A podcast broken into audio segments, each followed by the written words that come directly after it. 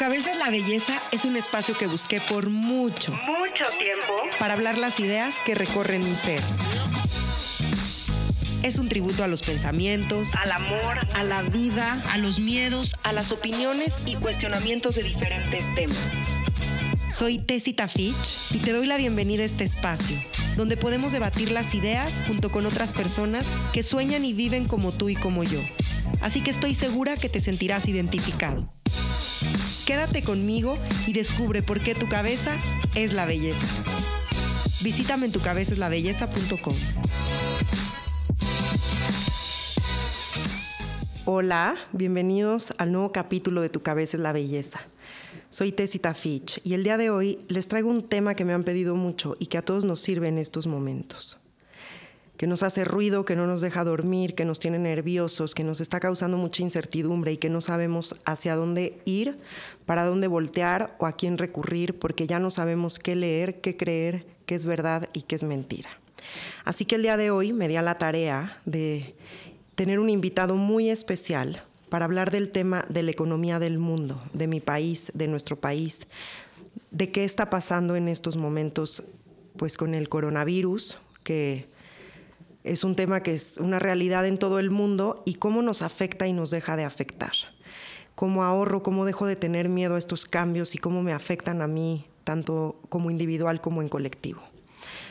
Así que, como les dije la semana pasada, yo no soy experta en finanzas y por eso me di a la tarea de contactar a Pablo Escalante.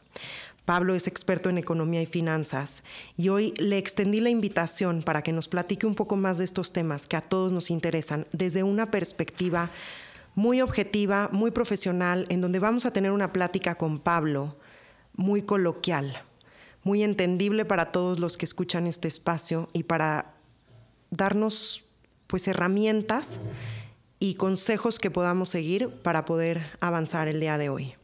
Les voy a platicar rápidamente quién es Pablo. Él estudió administración en el ITAM y tiene un doctorado en gestión estratégica y políticas de desarrollo de la Facultad de Economía de la Universidad Anáhuac.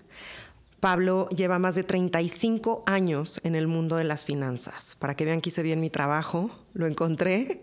Dios siempre es perfecto. Y de hecho, él me llamó a mí para pedirme una cosa de su libro y le dije, ah, bueno, pues ahora yo tengo que pedirte un favor. Te tengo que invitar a este espacio. Pablo, ¿cómo estás? Muchísimas gracias por estar aquí. Yo estoy bien y de buenas, que es la más importante. Claro. estar aquí. Muchas gracias por invitarme, Tessy. Para mí es el privilegio de poder estar contigo y poder compartir algo de lo que pues he aprendido por las buenas y por las no tan buenas en el transcurso de mi vida. Y pues aquí estoy, a ver qué es lo que puedo llegar a aterrizar contigo. Te agradezco mucho tu humildad, el que te tomes el tiempo de estar hoy aquí conmigo y el que hayas aceptado esta invitación. Yo sé que tu agenda es muy apretada, que tienes muchas cosas, que pues tienes muchas empresas a las cuales en estos momentos ayudar en el tema de finanzas y de verdad te agradezco muchísimo tu tiempo y que te des la tarea de aportar al colectivo. Luz, sabiduría, entendimiento, experiencia, y todo lo que tienes el día de hoy para compartirnos. Les quiero contar que actualmente Pablo está terminando su primer libro, pronto se los vamos a poder compartir. Y dentro de este libro, él ha aprendido también ah, el tema de dar, ¿no? Y era un tema que estábamos platicando antes de sentarnos en esta mesa, cómo compartir. ¿Cómo nos compartes hoy la situación que está viviendo el mundo? Yo sé que tú has pasado por diferentes crisis a lo largo de los años, eh, bueno, crisis mundiales, me refiero. Y cómo, cómo podemos entender, los que nunca hemos estado en una crisis, cómo sobrellevar estos momentos, Pablo. Pues mira, yo creo que es muy interesante el poder, primero que nada, definir una crisis. ¿no? Cuando alguien te dice, es que el país está en crisis, pues a mí, y por mi deformación profesional, pues siempre trato de tratar de explicar de qué estamos hablando cuando utilizamos una palabra que puede tener muchísimos significados y distintas profundidades. Una crisis es un cambio profundo que puede llegar a tener consecuencias importantes en cualquier proceso y en su forma, en cómo tú lo interpretas, lo percibes y al final de cuentas actúas en consecuencia. Entonces, yo puedo tener una crisis, eh, la que más me divierte es la crisis del pelo que llegas en la mañana, te levantas y no hay forma de que te quede bien el peinado bajo ninguna naturaleza, ¿no? Lo que se llama un mal día de pelo se puede constituir en una crisis. Y vuelvo a tomar el tema. Es algo que para mí está siendo relevante en ese momento, aunque sea una tontería, se convierte para mí en un proceso de percepción relevante y hace que yo crea que es el fin del mundo. ¿Por qué? Pues porque no me queda el churro como me tiene que quedar o el fleco en donde tiene que quedar acomodado. Eh, no todo el mundo tiene esta ventaja, pues porque hay algunos que ya han perdido mucho pelo. Este, no es mi caso, afortunadamente. La crisis es diferente. La crisis es diferente. Es la pérdida de pelo. Exactamente. Este, puedo tener crisis familiares, puedo tener crisis con la pareja, puedo tener crisis de todo tipo de naturaleza en donde lo que está sucediendo es que se está moviendo algo. Y ese algo es un cambio. Lo único constante en la vida es el cambio, todo cambia. Cambia el día, cambia la hora, cambia el momento, crezco, mi cuerpo evoluciona, mi cuerpo madura, mi cuerpo envejece.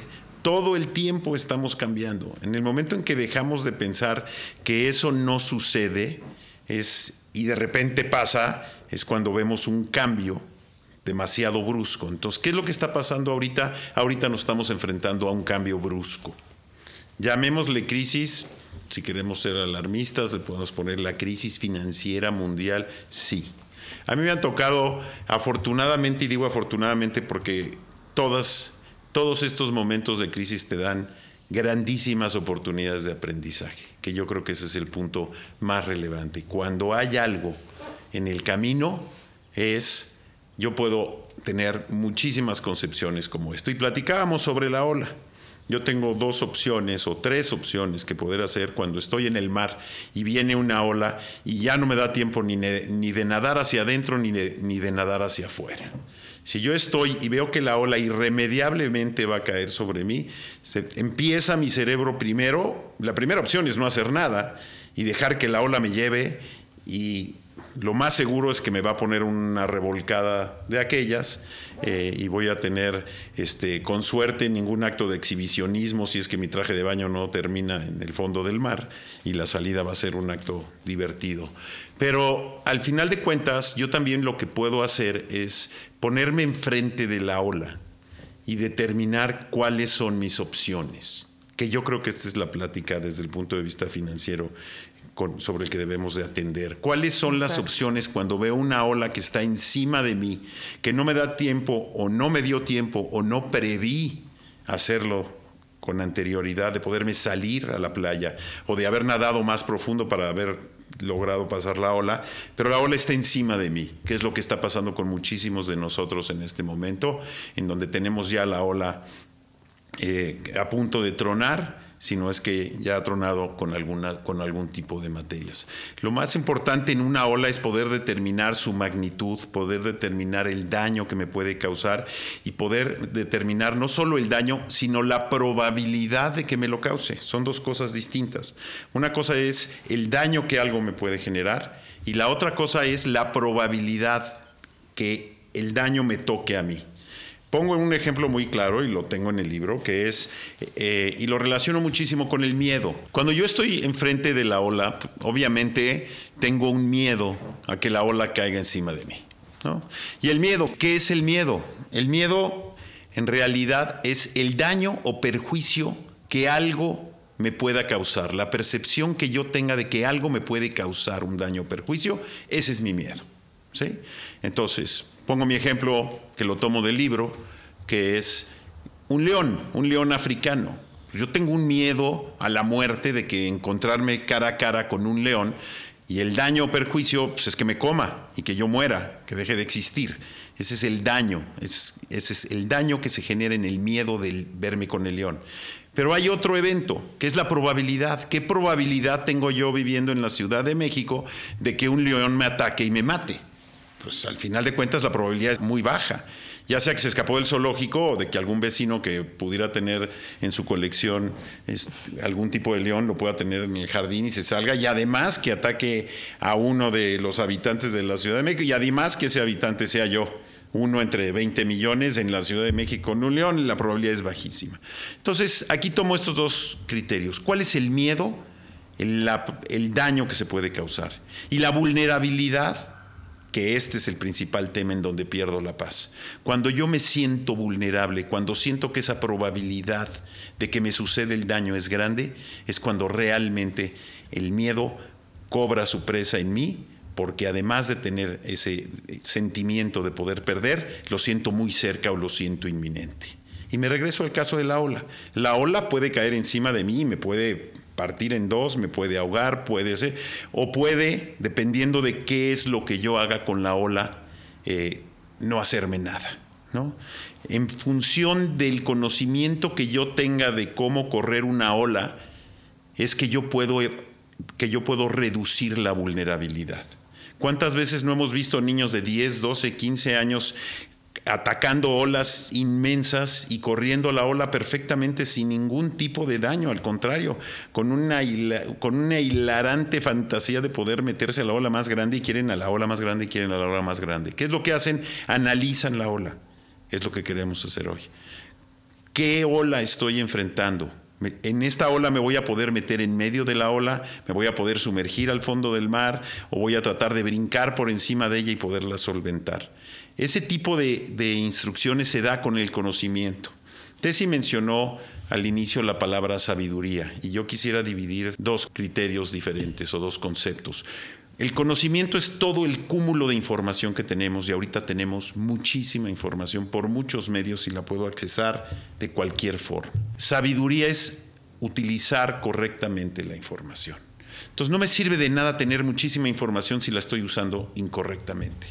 Por lo tanto, una de las partes más importantes para poder atender cualquier crisis, sea la crisis familiar, sea la crisis del pelo con la que con la que empecé la discusión, o sea, una crisis financiera importante que puede modificar muchísimas cosas en mi vida, es no solo tener el conocimiento, sino saberlo utilizar cuando lo tenga que utilizar.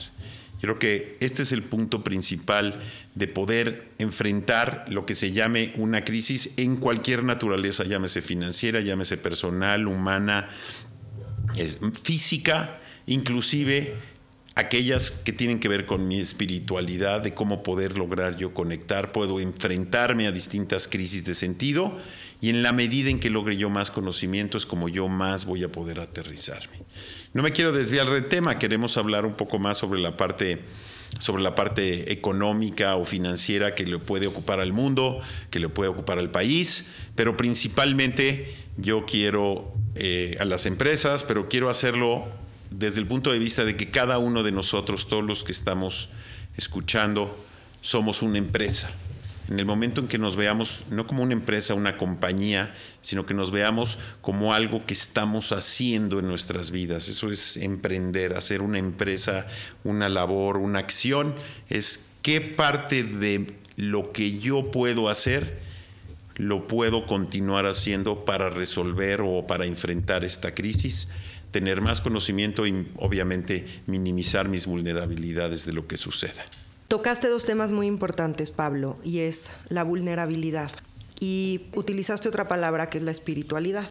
Y parte del perfil que a mí me gusta mucho tuyo y por la razón por la que estás hoy aquí en esta mesa y en este micrófono, porque yo cuido mucho los perfiles de las personas que son los invitados a Tu Cabeza es la Belleza. Y esa fue una de las razones por las que yo conecté contigo. Porque además de ser economista y financiero y tener los números clarísimos, tienes una parte espiritual muy desarrollada, en donde conlleva la intuición y en donde conlleva la vulnerabilidad. Tú como economista, como financiero, como doctor en estas áreas, también tienes la otra parte humana que no está peleada con el tema de los números. ¿Por qué nos cuesta tanto trabajo a los seres humanos? Y a mí me gustaría mucho saber tu opinión por estos dos perfiles tuyos tan contrastantes, pero que a la vez son la persona que eres hoy tú y que nos encanta. ¿Por qué nos cuesta tanto trabajo como seres humanos soltar el control? De decir, ok, voy a fluir con la ola. Que además el ejemplo de la ola me encanta porque es un ejemplo que utilicé en el capítulo antepasado de este podcast, en donde hablo de cómo podemos reinventar nuestras vidas y cómo aprender a surfear esta ola. ¿Por qué nos cuesta tanto trabajo soltar el control y ser vulnerables? ¿Por qué el ser humano le tiene tanto miedo a la vulnerabilidad? Desde tu punto de vista, ¿por qué nos cuesta tanto trabajo soltar el control, soltar los números, soltar como el en nuestra cabeza de ego o en nuestra mente de ego creer que tenemos todo bajo control y cuando llega la ola y dices, híjole, no soy nadie, no tengo el control de nada. Déjame tratar de irme hasta abajo. Para mí es un tema de elección. Yo decido. y me voy a ir a un extremo, a los dos extremos, ¿no? Sin criticar ni pretender ofender a nadie, sino únicamente tratar de poner un tema en la mesa sobre el cual podamos discutir. El tema de la elección tiene que ver con quién soy, no yo, Pablo Escalante, sino quién soy yo, cualquier ser humano. El ser humano está conformado desde mi apreciación, y cada quien puede pensar diferente, pero el ser humano tiene dos naturalezas. Tiene la naturaleza material, la física, que es efímera y temporal, ¿no? Todos nos vamos a morir, unos antes, unos después, pero al final de cuentas, este vehículo va a terminar y este proceso de cambio es el que me va a exhibir qué tan eficiente lo pueda yo manejar. Por eso se dice en todos lados que el, cuerpo es un templo, debes de cuidar a tu cuerpo principalmente para que pueda sobrevivir y albergar a tu otra naturaleza. ¿Cuál es tu otra naturaleza? Tu naturaleza espiritual. Yo creo firmemente que no somos únicamente un cuerpo que vinimos a vivir una temporalidad y después termina y te conviertes en un gran abono para el árbol bajo el cual fuiste eh, sembrado. Y que pueda después el crecer mejor con todos tus nutrientes químicos. Al final de cuentas, si eh, yo considero o me considero que todos los seres humanos son eh, un vehículo material que es el que lleva el vehículo espiritual, estamos con esta dicotomía, con estas dos partes que conforman mi naturaleza en una continua tensión, en estar brincando, lo que yo llamo el puente entre mi naturaleza material y mi naturaleza espiritual. Y me voy a los dos extremos. Si yo únicamente concibo en mi naturaleza que soy material y que solo lo material importa, ¿qué pasa cuando pierdo lo material? ¿Qué pasa cuando me llega una crisis y pierdo todo lo que tengo? No eres nada. Debería de no ser nada si es que nada más me conformo como material. Sin embargo, como aún perdiendo todo, todas las personas siguen siendo esa naturaleza espiritual. ¿Qué es lo que pasa? Que la enterramos. Enterramos nuestra naturaleza espiritual poniéndole encima muchísimas medallas, logros, eh, ropas, oropeles, joyas, eh, materiales. Si únicamente persigo mis condiciones materiales, pues obviamente al final de cuentas mis logros van a ser materiales, pero van a ser efímeros y van a durar tanto como duren esas materialidades. Hoy nos estamos enfrentando a esas crisis, hoy vamos a esos cambios tan relevantes en donde yo podía tener algo y ahora ya no lo tengo y es material y si solo ese era mi fin, pues ahora no solo me, enfrento a no tener lo que yo creí que tenía y que valía la pena, sino que además, como tú lo mencionaste, puedo llegar a pensar que no soy nada. Sin embargo, pues no, soy todo mi vehículo espiritual. Lo que tenemos justamente que buscar es cuál es mi equilibrio, y ese equilibrio es personal.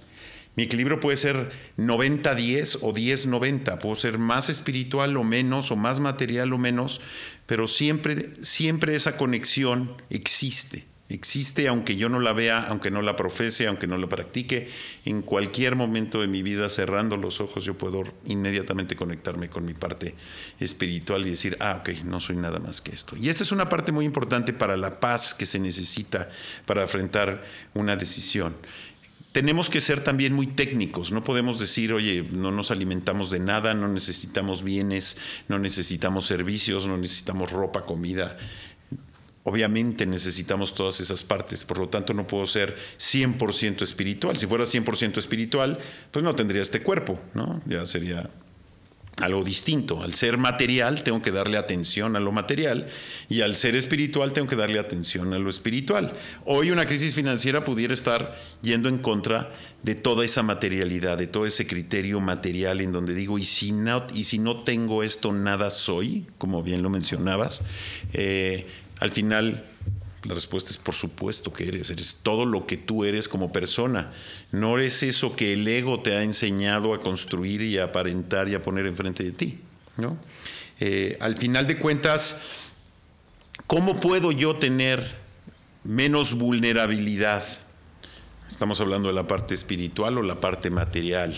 Si yo quiero tener menos vulnerabilidad, ser menos propenso a un daño, ¿no? Lo que tengo que hacer es tener conocimiento y aplicar el conocimiento. Tengo que tener sabiduría para minimizar mi vulnerabilidad. Y la sabiduría no quiere decir que tenga que yo ser un genio este, o un erudito en alguna materia para poderlo hacer. ¿no? Todo el mundo nos equivocamos, yo me equivoco más que todos, lo cual me da una gran oportunidad para aprender más. Pero el hecho de poder reconocernos que nos equivocamos nos da la posibilidad de poder aprender de lo que me equivoqué. ¿Qué quiere decir tengo conocimiento? Si yo ya reconozco que me equivoqué, tengo el conocimiento del error pasado. Y la sabiduría consiste en tomar ese error pasado y poderlo empezar a aplicar en consecuencia. En la parte material, ¿cómo minimizo mi vulnerabilidad? ¿No? Si quieren, me aterrizo un poco más a la parte física, la parte material, a la parte de crisis financiera. ¿no? Lo más, ¿Qué es lo que sucede cuando eh, empecemos a ver que pues o mis fuentes de ingresos están disminuyendo, que estoy, me dijeron en la empresa que tienen que reducirme mi, mi sueldo, que no me van a pagar el 100% de mi sueldo. Eh, las empresas están pasando por un mal momento, las empresas restauranteras, turísticas, todas están cerradas, todos los meseros, amigos nuestros, conocidos, ¿no? Los empresarios. Todos los empresarios, los empresarios tienen que pagar eh, su, su nómina. Yo creo que los empresarios tienen ahorita una gran carga emocional ¿no? Porque no solo es su empresa, que una empresa es como su propio hijo, sino es toda la gente, aquellos que son muy conscientes, eh, es toda la gente que trabaja con ellos, que tienen familia, que han logrado hacer un vínculo de, de relación inicialmente profesional y que se ha convertido en una relación personal, unos en mayor o menor grado, pero que ahora ven, se ven en la necesidad de no poderles pagar la nómina. Depende en qué, en qué parte de, la pirámide estés. Si eres el empresario, tienes que pagar. Si eres el, asalariado, pues estás esperando a recibir. Y también tú estás esperando a recibir sin hacer nada. ¿no? Si te mandaron a tu casa, estás, estás en una posición de decir, oye, es una vacación pagada. Pues yo no lo tomaría como una vacación pagada, porque al final de cuentas, todo lo que yo dé es en realidad lo que a mí me construye. No es todo lo que yo tenga. Todo lo que yo tenga es lo que construye mi entorno, pero lo que yo doy es lo que realmente me hace crecer.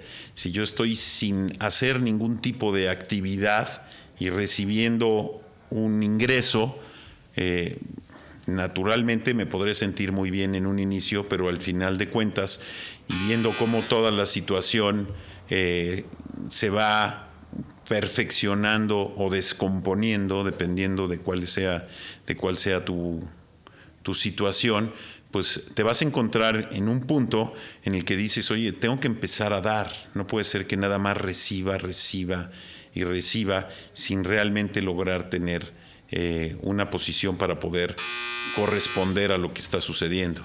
Entonces, creo que esa parte, ¿qué es lo que yo puedo hacer? Lo que yo puedo hacer es tener el conocimiento de cuáles son mis capacidades y cómo puedo yo utilizar estas capacidades.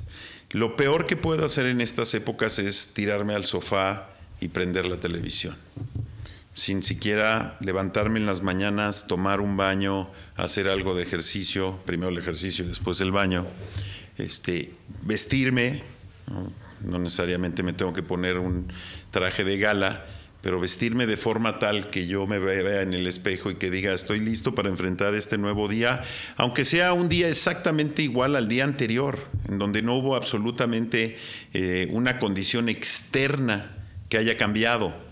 Y aquí separo muy relevantemente, las condiciones externas van a poder permanecer iguales durante todo el tiempo que duren estas cuarentenas o estas, estos puntos voluntarios de, de asilo sino el verdadero cambio que vamos a lograr y en lo que realmente vamos a poder producir ahora, en donde todo está eh, encerrado y cerrado, es el cambio interior. Todos los días van a ser iguales, todos los días van a, voy a poder tener las mismas alternativas. Yo, ¿en dónde tengo la capacidad en que yo puedo controlar lo que yo hago internamente, ya que externamente todo va a suceder exactamente igual, no va a haber un cambio externo. Y acabas de llegar a un punto muy importante del cual vienes hablando en los últimos minutos, que es las crisis son un cambio profundo, también son un área de oportunidad. Y las crisis también nos llevan a nuestros propios límites, a lo que no estábamos acostumbrados. Y hablabas de la espiritualidad. ¿Qué pasa si yo estoy ahora viviendo esta crisis? Porque todos la estamos viviendo nada más que la vivimos de diferente manera, dependiendo lo que somos como personas, como seres. ¿Qué pasa si no tengo desarrollada mi parte espiritual? Entonces, ¿cómo la voy a fomentar? La vida me está dando esta crisis para que yo tenga que aprender esto. Habrá otras personas que sí tenemos esa área más desarrollada y que probablemente esta crisis nos viene a enseñar cómo explotar nuestra creatividad. Como bien decías, ok, yo como mesero de un restaurante estoy esperando mi nómina. Yo como empresario la estoy pasando muy mal porque como dices tú, no sé cómo voy a pagar la siguiente quincena. Entonces creo que de esta crisis salen varias áreas de oportunidad. Y me encanta también el tema en donde nos puedas explicar, Pablo, que no, que no estamos solos, que cada quien desde su perspectiva y desde su trinchera está viviendo esto de diferentes circunstancias y de diferente manera. Cada quien en las lecciones que tenga que aprender. ¿Cómo hacen los empresarios? ¿Cómo hacen los empleados? ¿Cómo, cómo nos reinventamos en estos momentos? ¿Qué podemos hacer para que el golpe económico no venga tan fuerte? Déjame irme entonces a la parte, empezar de la parte para mí baja, a lo mejor para otros no es la parte baja, a lo mejor con, con distintas herramientas. O sea, ¿qué herramientas pudiera yo utilizar para poder reinventarme? Que yo creo que esa es la parte más importante, pero también me gustaría que sean herramientas para todos los niveles socioeconómicos. También hay gente que escucha este espacio que está en otros lados del mundo y yo sé que hoy nos traes yo sé que hoy nos traes estas herramientas que a todos nos pueden servir porque son herramientas que como bien decías desde el principio viven adentro de nosotros y todos como seres individuales, físicos, espirituales, las tenemos. Entonces, perdóname que te interrumpí y sobre todo también que nos digas cómo vamos a definir nuestras prioridades. Tienes este ejemplo también de la balsa que más adelante me gustaría llegar a él. Perfecto. Yo, y qué bueno que me interrumpiste para aterrizarme porque luego este, puedo seguir. Este, no, nos encanta. El micrófono es tuyo, este es tu espacio y muchísimas gracias por Muchas compartir. Muchas gracias. Mire, yo creo que creo que en la parte en la parte práctica sí en ejemplos reales no en ejemplos reales podemos empezar a, a, avanzar con algún tipo de herramienta práctica que nos puede servir a todos los niveles. Y mucho de esto muchos van a decir pues claro es obvio no pero no quiero que por su obviedad dejarlo de, de mencionar. de mencionar. Entonces a mí me gustaría ahora sí empezar técnicamente muy básico y muy práctico. ¿Qué es lo primero? Si ahorita lo que me, sobra tiempo, en muchas ocasiones, muchas personas les está sobrando tiempo de poder estar en su casa y no tener que transportarse a su, a su oficina, cuando antes hacían una hora, dos horas en esta ciudad. Eh, tienen de entrada ya tienen dos, de dos a cuatro horas adicionales para poder hacer cosas nuevas, ¿no? Que luego puede jugar en tu contra si es que no las estás dedicando en algo creativo, constructivo. Oye, les voy a pedir un préstamo porque a mí no me alcanza el tiempo. El tiempo, exacto. Este, yo creo que una de las partes más importantes que tenemos que hacer es, primero, ver en dónde está todo ese conocimiento, dónde está toda esa información que yo tengo hoy, pero que no me he dado a la tarea de analizar.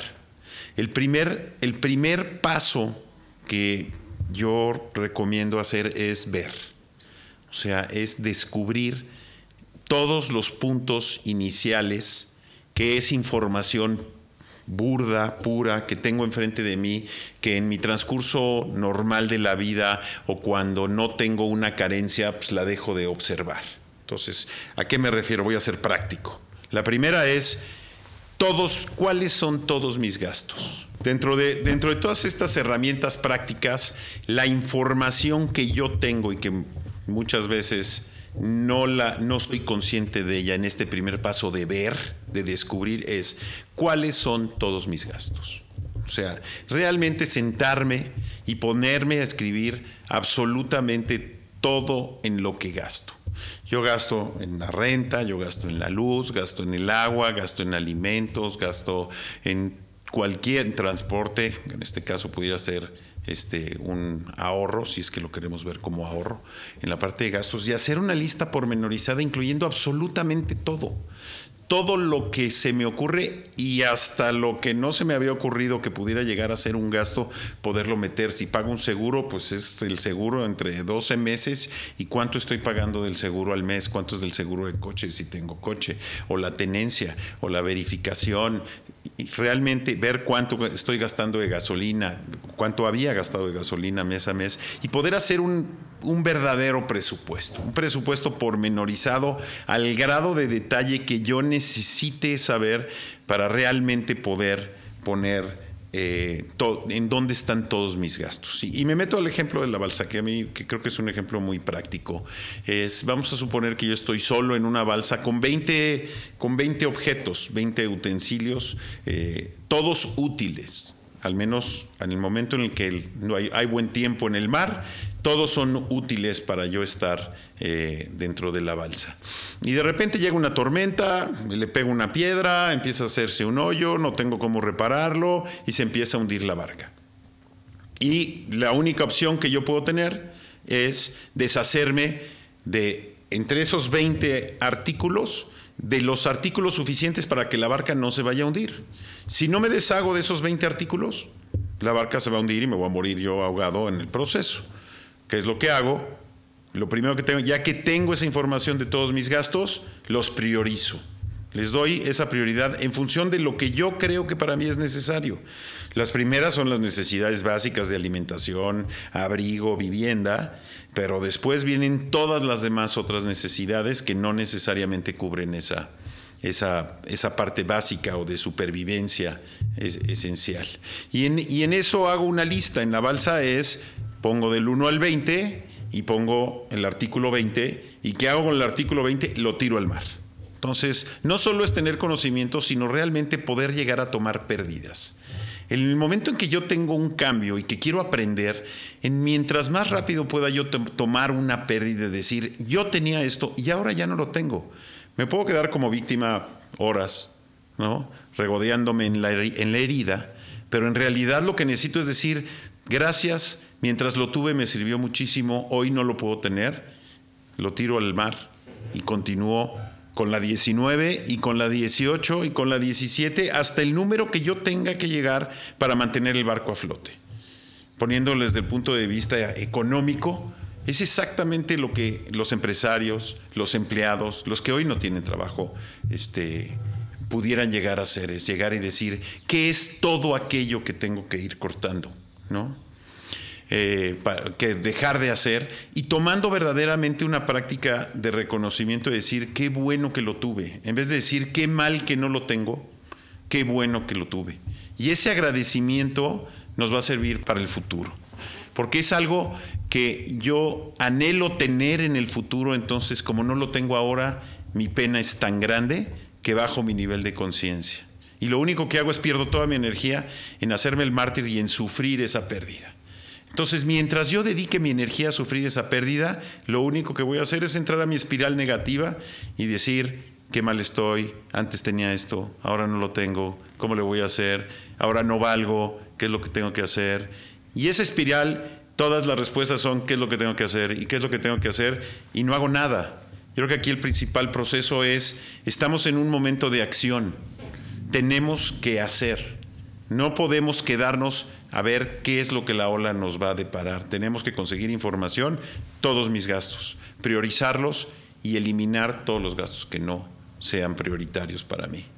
Va a ser difícil dependiendo de cuál es tu verdadera intención.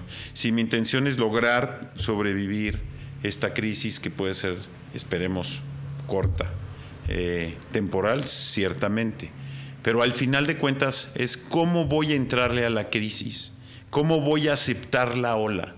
Si la voy a aceptar rígido, si voy a fluir con ella, si voy a hacer que la ola me destruya o voy a poder yo nadar con la ola y correrla. ¿no? Independientemente de que me llegue tragos amargos y que me llene de arena, al final de cuentas, lo más importante va a ser que también voy a poder yo salir librado de esta crisis.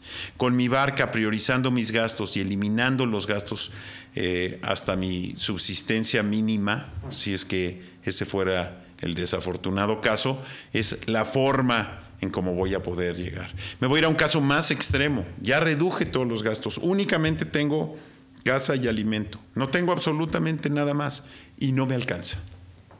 No me alcanza la renta, no me alcanza la comida, entro en una situación de desesperación, los empresarios no les alcanza para pagarle a todos sus empleados las mismas condiciones, las mismas rentas, mantener el equipo, porque también el objetivo de esta de cualquier crisis es poderla enfrentar y salir suficientemente bien librado para cuando termine la crisis levantarse lo más rápido posible.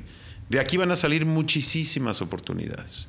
Nos vamos a enfrentar a muchas alternativas positivas que dependiendo de las acciones que tengamos en nuestra crisis o en el proceso de crisis, la manera en cómo las enfrentemos y cómo las aprendamos a resolver, nos van a dar muchas más herramientas en el futuro para estar mejor incluso que como estábamos antes.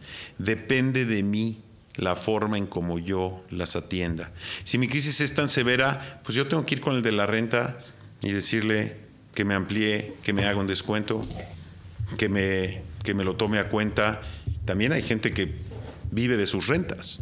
Pues la gente que vive de sus rentas también necesita ese dinero para sobrevivir y te vas a enfrentar a la otra parte y van a tener que llegar a ciertos acuerdos.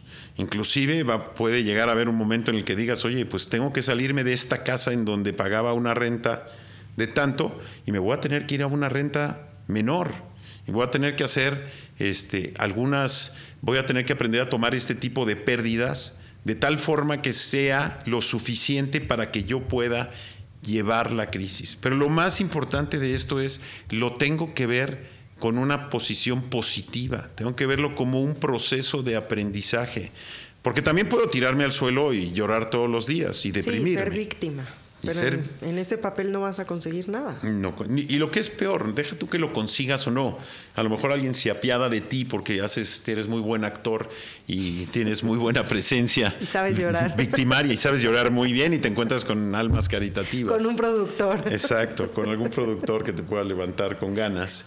Pero al final de cuentas, no es importante lo que sucede en lo externo. Aquí lo importante es lo que sucede en lo interno. ¿Qué es lo que vas a resolver tú en ti? Tú siendo víctima, ¿vas a ser mejor persona cuando termine la crisis o vas a ser no tan buena como lo que eras? Entonces el objetivo es, si yo logro entrar a, la, a esta crisis con entereza, tomando mis pérdidas, teniendo la humildad de pedir que me, que me descuenten la renta, de pedir, o en el caso en el que yo estoy trabajando y no estoy gastando, y veo que mi patrón está haciendo, poder llegar y decirle, oiga, hoy puedo sobrevivir con menos, me lo queda de ver, y que esto pueda hacer que todo funcione, y me regreso a uno de los puntos que no he discutido con Tessy, que es el efecto cadena. Hoy es el momento de voltear internamente a ver todos mis eslabones que tengo, entre ellos el espiritual, y conectarlos. Y es un tema importantísimo. Y así como conecto internamente con todos mis eslabones, es también el momento de compartir, de salirme con el de afuera, con el vecino que está enfrente, que le esté pasando peor que yo, aunque yo le esté pasando pésimo. Pero es el momento de poder abrir la puerta y decir, oye, yo tengo esto hoy, puedo compartir, el 10%, el 2%, el 20%, lo que yo quiera y considere que no, que no cambie. Este efecto cadena trae muchísimos beneficios al entorno, al universo. No es únicamente para mí. ¿En qué medida puedo yo apoyar al restaurante donde yo iba este, a comer y hoy está cerrado? Pues puedo pedir algún día comida a domicilio, pídanlo. Puedo ayudar al señor que vende este, eh, paletas en la calle, ayúdenlo puedo ayudar a, los señores que atendían en los supermercados este, empacando las bolsas y con una cero inteligente posición gubernamental de quitar bolsas, le quitó el empleo a gente de edad avanzada que eran los que se encargaban de hacerle, ayúdenlos. ¿En qué momento puedo yo hacer que, primer paso, racionalizo mis gastos? Ya que racionalizo mis gastos, si veo que puedo sobrevivir y me sobra, y puedo racionalizar aún más para poder ayudar, háganlo. En el momento en el que podamos hacer esta cadena, y si no lo puedo hacer económicamente, lo puedo hacer anímicamente.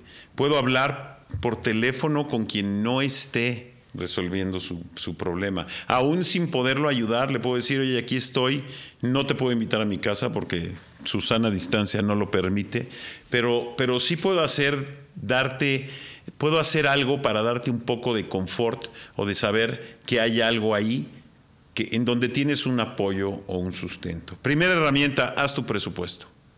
Arregla tus gastos, priorízalos, elimina todos aquellos gastos superfluos.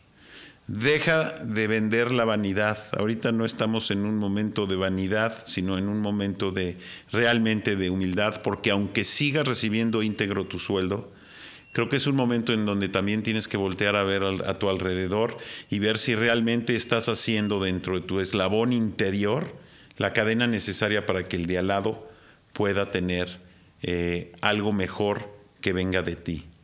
Porque además eso también nos va a ayudar a todos a controlar un tema que a todos nos tiene muy nerviosos, que es el tema de la inseguridad. Cómo yo desde el lugar en el que estoy ayudo a que la inseguridad en mi país no crezca. Y es justo mediante esta cadena y mediante el voltear a ver al otro y decir, ok, probablemente si yo hoy le compro al Señor cinco paletas, el Señor mañana no tenga que salir a robar, porque sí va a tener con qué comer. La semana pasada di una plática en vivo y justo hablaba de este tema de cómo podemos voltear a ver a los otros. Es un momento de conexión. Eh, las crisis siempre nos, nos topan, ¿no? Nos llevan a nuestro más grande límite y es en el que estamos hoy todos en México. Y no importa en la clase social en la que te encuentres.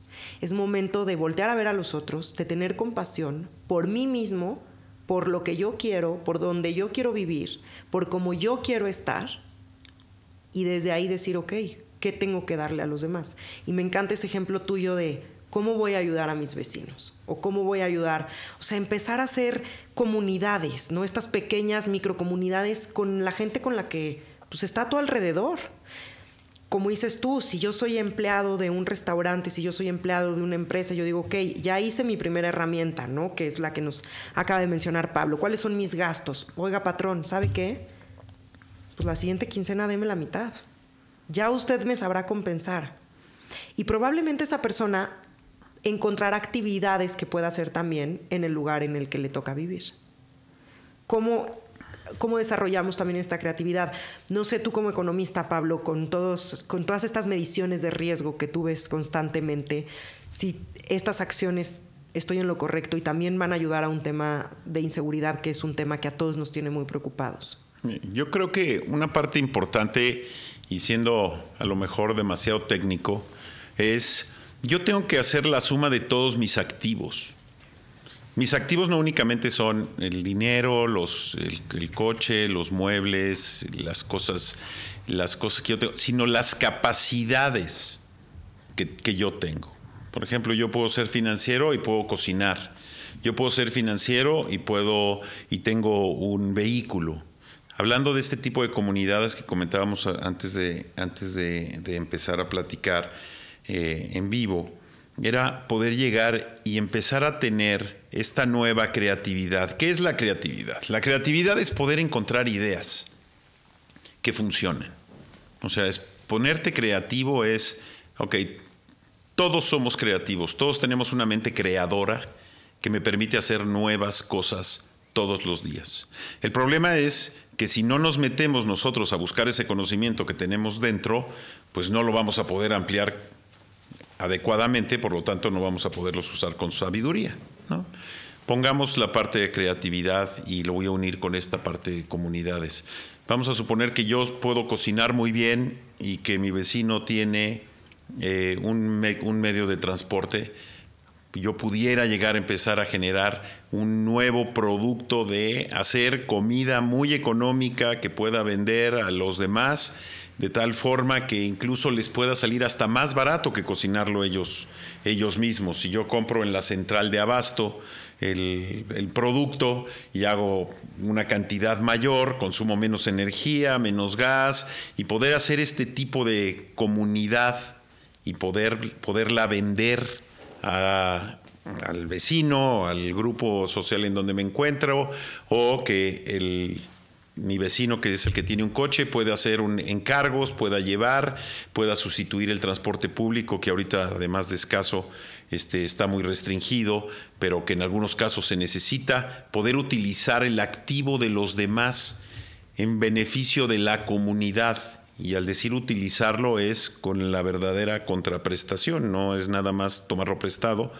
Eh, si no hay dinero es saber que lo estoy tomando prestado, así como mencionabas lo de la nómina y que después se me pueda retribuir, pero en este momento es momento de ver qué activos podemos tener, no nada más yo, sino los vecinos, para poder utilizarlos de manera conjunta. Yo creo que esta es una, una parte muy importante. Si yo racionalizo mis gastos y utilizo mejor mis activos, es cuando realmente voy a poder, voy a poder lograr hacer algo. En estas épocas tampoco es conveniente eh, el hecho de dejar de pagar mis, mis deudas. ¿no? Si ahorita empiezo a pagar mis deudas, aun cuando hay algunos programas de los bancos para las tarjetas de crédito y tal, bueno, primero es por supuesto suscribirse a eso. Los bancos van a seguir cobrando intereses. Ahora, sus intereses serán menores a los intereses en caso de, de que incumpla voluntariamente el proceso. Pero al final de cuentas, cumplir con mis obligaciones mientras yo lo pueda hacer si ya racionalicé mis gastos, me van a dar una paz, me van a dar la certeza de que no voy a estar después siendo perseguido por aquellos que me deben. Perdón, tener la certeza de que no voy a ser perseguidos por aquellos a los que yo les debo. Sí es muy importante sentarme con todas aquellas otras partes con las que yo tengo que pagarles para lograr una negociación. Con el de la renta, que me dé un plazo con el que al que le debo algún tipo de, dinero generado por algo que les compré en el pasado y que lo compré a plazos, buscar un plazo. O sea, ¿cómo eficiento toda esa parte de mis activos? ¿no? no hay que tomar decisiones de corto plazo. Esa es otra de las herramientas.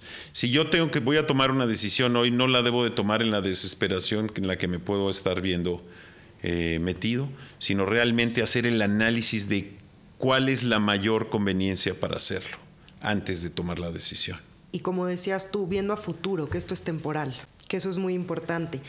¿Cómo trabajamos la creatividad? ¿Cómo salimos de nuestra zona de confort? Justo nos acabas de hablar de eso. Hay un tema aquí que platicábamos antes de empezar a grabar, que es escribir todas las ideas y multiplica cada una que se te ocurra por 10. ¿Nos puedes eh, decir rápidamente cómo es esta regla del 10? Al final de cuentas, voy a poner el ejemplo que es muy común en ahorita en las pláticas de, grandes negocios, pero lo, lo, ejemplifica muy bien, ¿no? Uber. Uber decidió, oye, yo no tengo el activo, el activo son los coches que, tienen, que tiene alguien más, en este caso un chofer de Uber tiene su propio coche. Eh, yo voy a utilizar ese, el, activo de alguien más y en función de ese activo de alguien más lo voy a utilizar para transportar personas. Entonces Uber usa el coche del vecino y con el coche del vecino logra hacer un sistema súper creativo y muy exitoso de eh, transporte público eh, individualizado que puedes manejar desde tu celular. Siguiente idea, comida a domicilio. ¿No? Entonces Uber escribió dos ideas. Una idea es el transportar a una persona de un lado a otro, un tipo taxi, y la otra es comida a domicilio. ¿Qué fue lo que hizo? Unió esas dos ideas. Entonces, ¿qué quiere decir tener una idea y escribirla por 10? El objetivo de la creatividad es poner todas las ideas que se te ocurran por ridículas que te parezcan, ¿no? Este, desde hacer un, eh, un equipo de calentador solar hecho en casa, poner eh, la utilización de tu automóvil, generación de energía, empezar a ver en qué, a lo mejor ahorita estoy siendo demasiado eh, técnico, pero ¿qué es lo que yo puedo hacer yo? Yo puedo cocinar, yo puedo coser, yo puedo, eh, tengo una máquina de coser en mi casa y pudiera llegar a hacer eh, composturas de ropa, ¿no? Muy ad hoc para la crisis, por ejemplo, ¿no? Y empezar a tener de cada una de estas ideas, ¿qué puedo hacer yo con una máquina de, con una máquina de coser? Esa es la idea uno. Tengo la máquina y sé coser muy bien, ¿qué puedo hacer? Y empezar a sacar de la máquina de coser 10 ideas.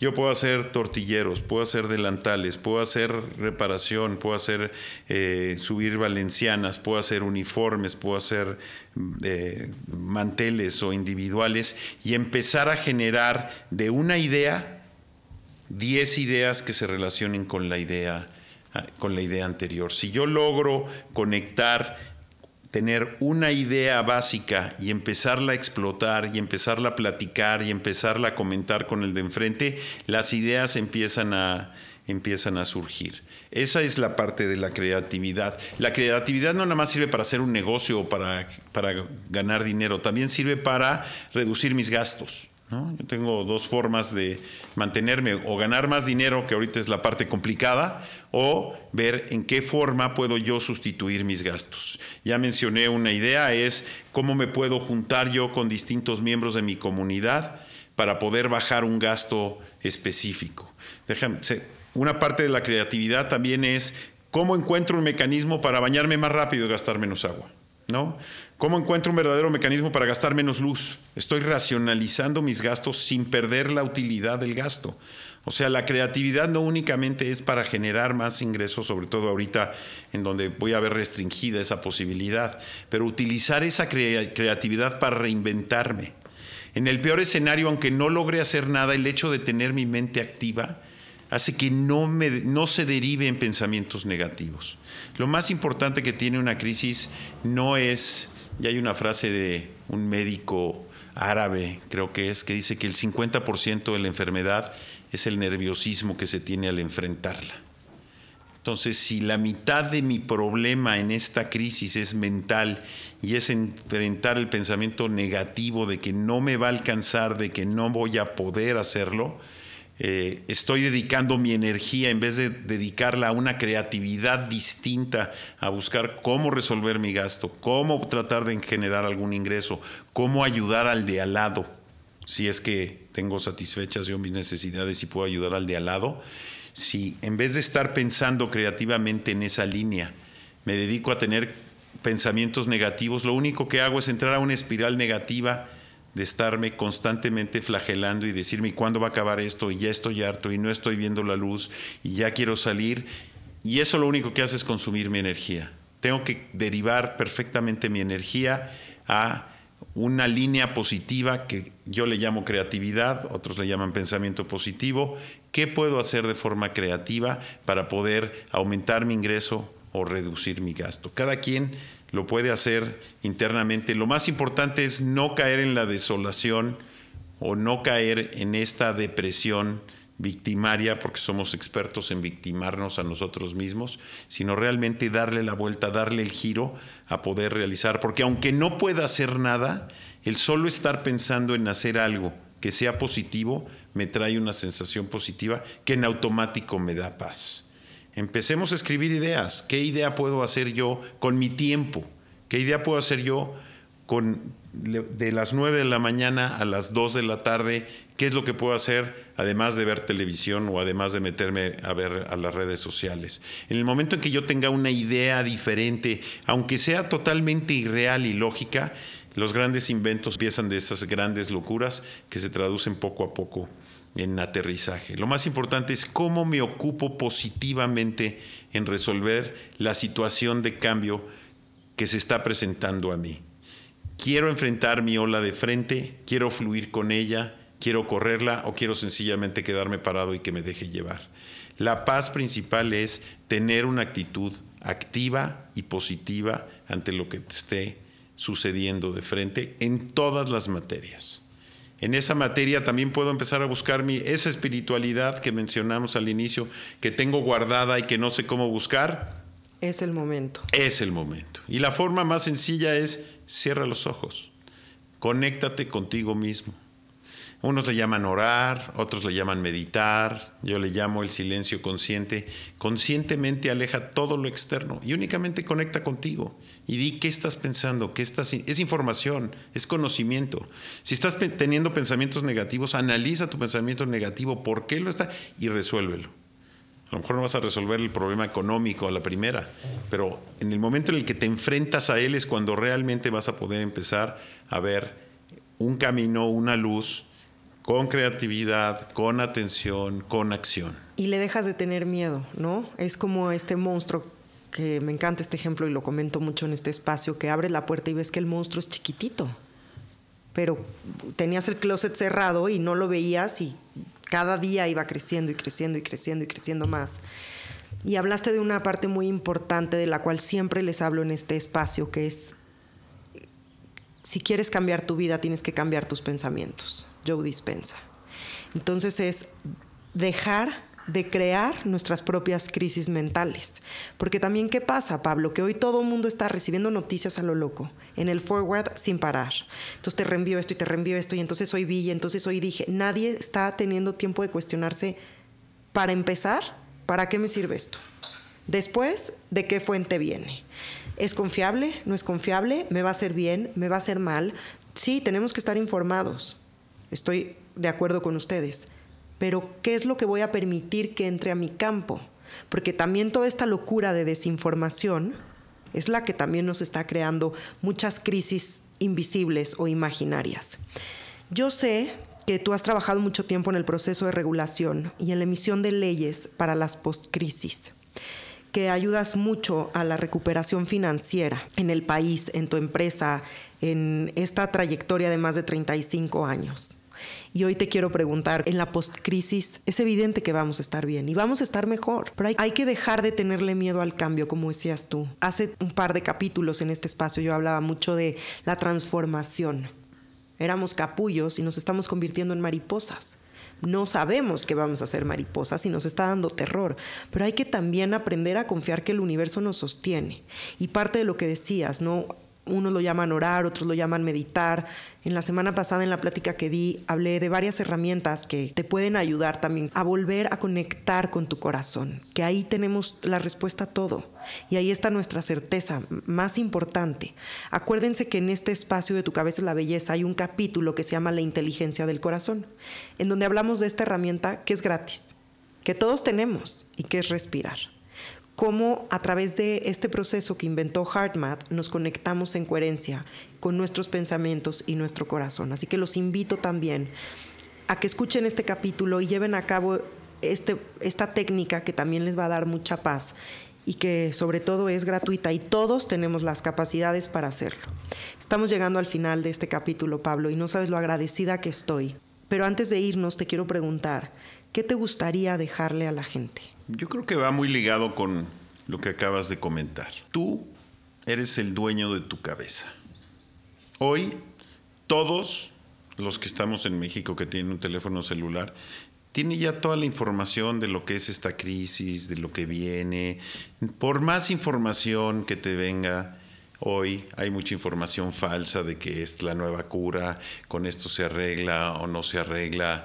Este, estar oyendo noticias negativas todos los días, números de muertos, números de infectados, no te ayuda absolutamente nada. Lo único que te ayuda es tener un pensamiento positivo, creer firmemente que tú vas a avanzar por ti mismo, no por ayuda de los demás. Yo, yo lo que hago es cancelo, elimino, anulo todo este tipo de mensajes. Que te llegan 10 al día por WhatsApp de, oye, y ahora tal, y ahora los muertos, y ahora esto está pasando. Cambia tu modo, elimina todo lo negativo. Yo lo digo mejor, es, a mí, yo lo quiero bonito. A mí dámelo bonito. Si no es bonito, ni me lo des, quédatelo. Yo tengo mi frase que la repito constantemente, ¿para qué? ¿Para qué leo una noticia en donde hay, por ejemplo, un accidente de coche? Alguien que se cae de una azotea. ¿Para qué leo este, una tortura? ¿Para qué leo un golpe? ¿Para qué veo ese tipo de cosas? ¿Qué me dan? Yo no, y quito el por qué, es para qué la veo.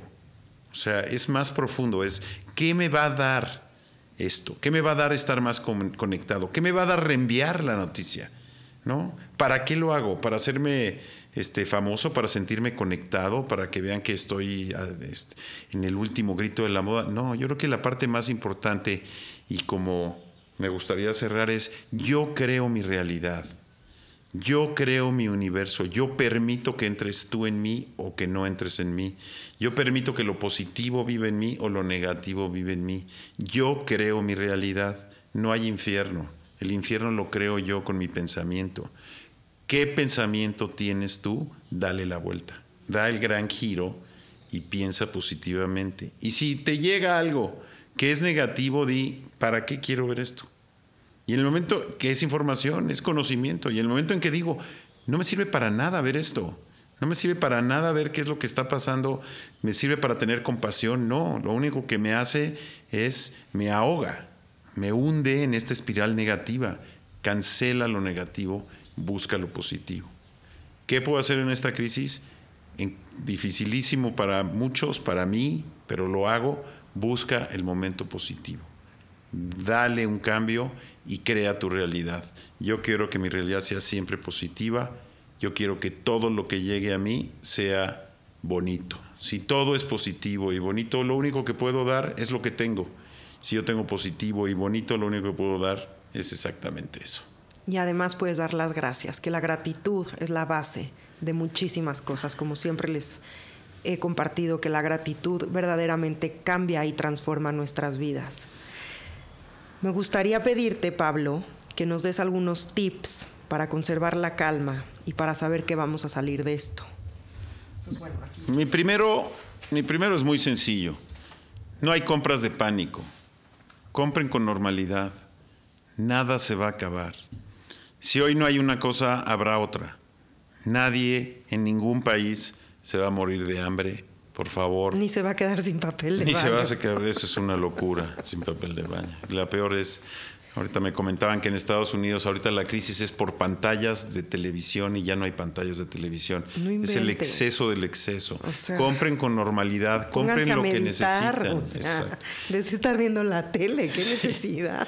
y en vez de y en vez de comprar 80 cosas que se están acabando, eh, piensen que lo que están tomando se lo están quitando a alguien más.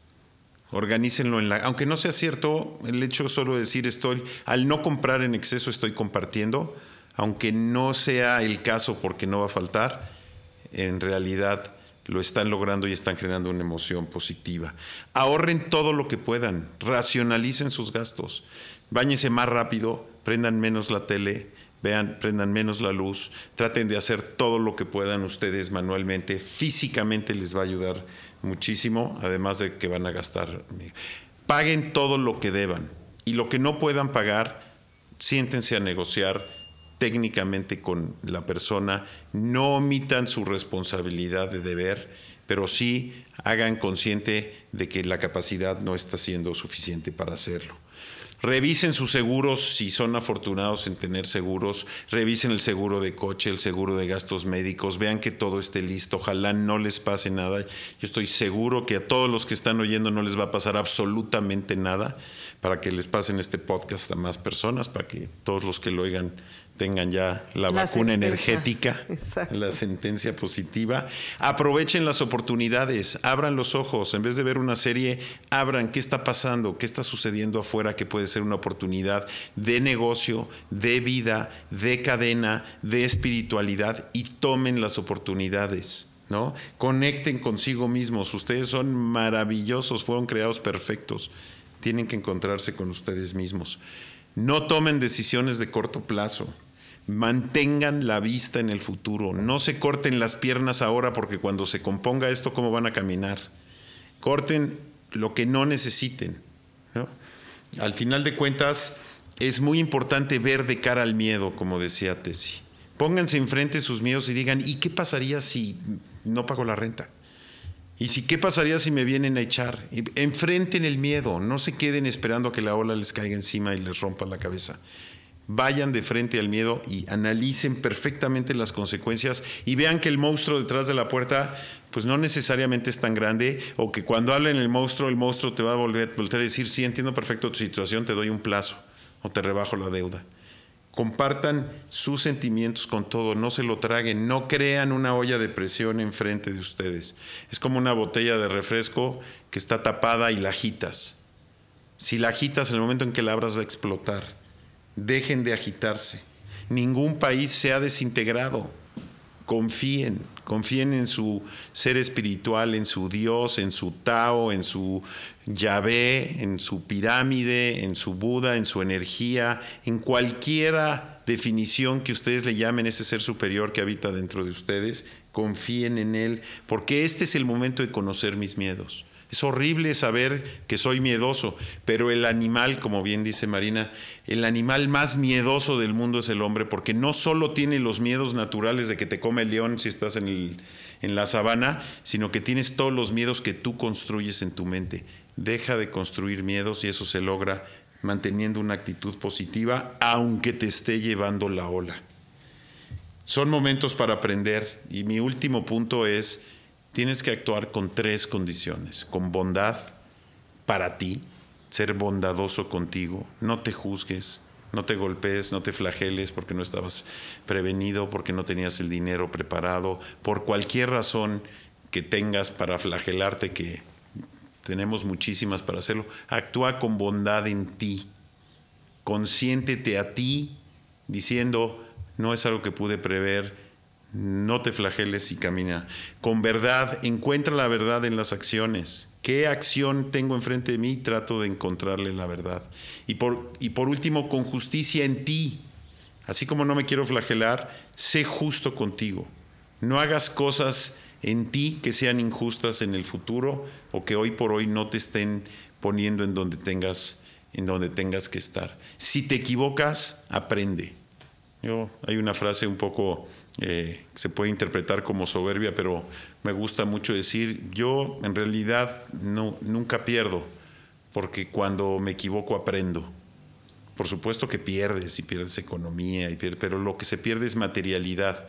Si logro entender que crezco internamente como persona, no voy a haber perdido nada, sino al contrario, voy a haber ganado mucho.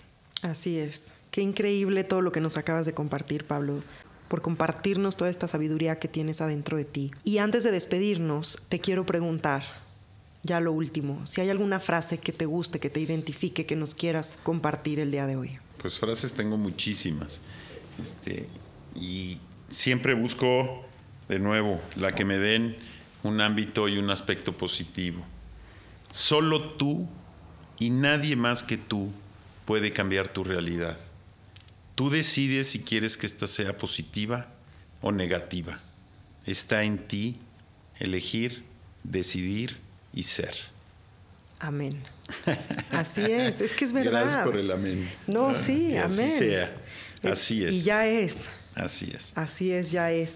El día de hoy, para agradecerte todo tu tiempo y todo tu conocimiento, todo lo que has compartido desde el corazón, imagínense qué importante momento Una persona que lleva 35 años, más de 35 años. Lo has mencionado como 80 veces. Es que tengo 86 años, para los que no me conocen. No es cierto. Además, les quiero decir que antes de grabar le decía a Pablo, pero no puedo decir 35 años. O sea, van a pensar que eres un señor del. 82 años tengo. Es muy joven, Pablo. Muy amable y muy agradable. Y para darte las gracias por, por estar aquí, lo más bonito que tengo y lo mejor que te puedo compartir son mis intenciones. Entonces, yo hago estos frascos que tienen 365 mensajes y mi intención es que cada día recibas un mensaje que te conecte con tu corazón. Te quiero invitar el día de hoy a que abramos el frasco, saquemos un mensaje y se lo compartamos a la gente. A ver qué te dice el frasco. Muy bien. Pues el mensaje que hoy me toca es, no pierdas a nadie por tener la razón. Así es. Lo cual va completamente en línea con la esencia. De lo que acabamos de platicar. Yo únicamente estoy en desacuerdo con Tessy en una cosa, A ¿no? ver. que dice que lo mejor que tiene ella son sus intenciones y yo no estoy de acuerdo, lo mejor que tiene ella es a ella. Así es. Bueno, también, pero lo mejor que le puedo dar a los demás, Ah, porque no, gracias. no me puedo entregar así nada más. Fíjense qué bonito mensaje me tocó. El amor es la misión, es el propósito de la vida. Cuando nos conectamos en amor, en abundancia, en prosperidad, en compasión, en entendimiento por nosotros mismos principalmente, en perdón, y luego lo damos a los demás, vamos a tener un gran propósito de vida. Pablo, te agradezco una vez más por mí y por todos mis compañeros todo este tiempo. Y por último te quiero preguntar, ¿cuál sería algún consejo muy rápido que le pudieras dejar a los empresarios del país el día de hoy?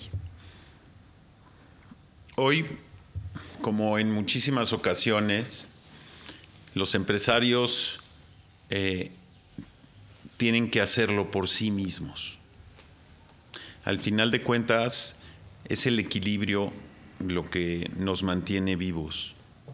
Entonces, mi consejo con todos es, me puedo meter mucho en la parte técnica de privilegiar la liquidez, de tratar de renegociar sus deudas, de buscar eh, mantener el talento, que es lo más difícil de conseguir, el talento de su gente. Yo creo que ahorita es un gran momento también de cambio.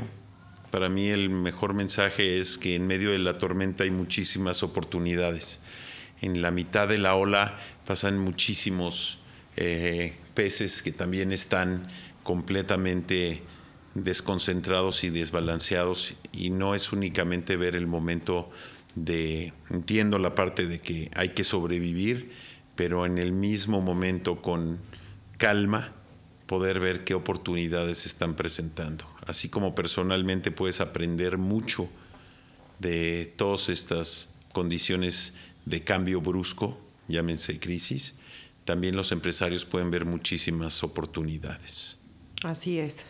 Y sobre todo, como decías tú al principio, tanto empresarios como empleados también, ¿qué, qué pueden hacer y qué medidas pueden tomar? ¿En dónde te puede encontrar la gente, Pablo?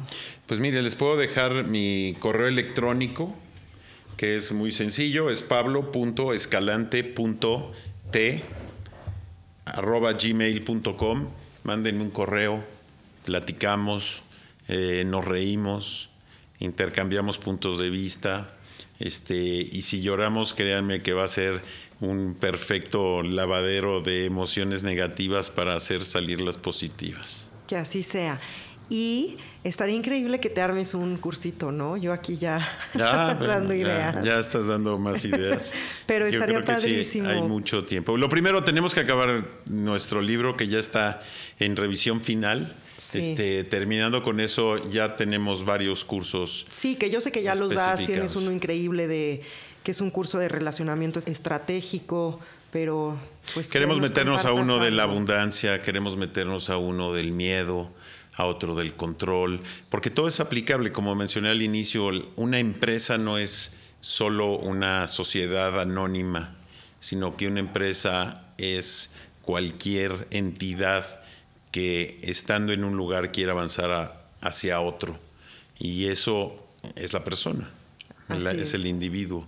Entonces yo como individuo puedo emprender muchísimas cosas para mi propio crecimiento. Y qué mejor que nos los puedas compartir. Pues yo encantado. Terminemos con lo que en lo que estamos y sigamos. Tenemos muchísimo que hacer. Muchísimas gracias, Pablo. ¿Te quedas con ganas de decirnos algo más? No, yo estoy encantado de haber venido con ustedes y lo único que quiero decir a ti y a todos es gracias, gracias, gracias. Gracias a ti, gracias a ti y muchas gracias a ti por compartirnos esto. Muchísimas gracias a ustedes también por escucharnos. Y muchísimas gracias, como dijo Pablo en un inicio, por compartir este capítulo que a mucha gente estamos seguros que le va a servir esta información.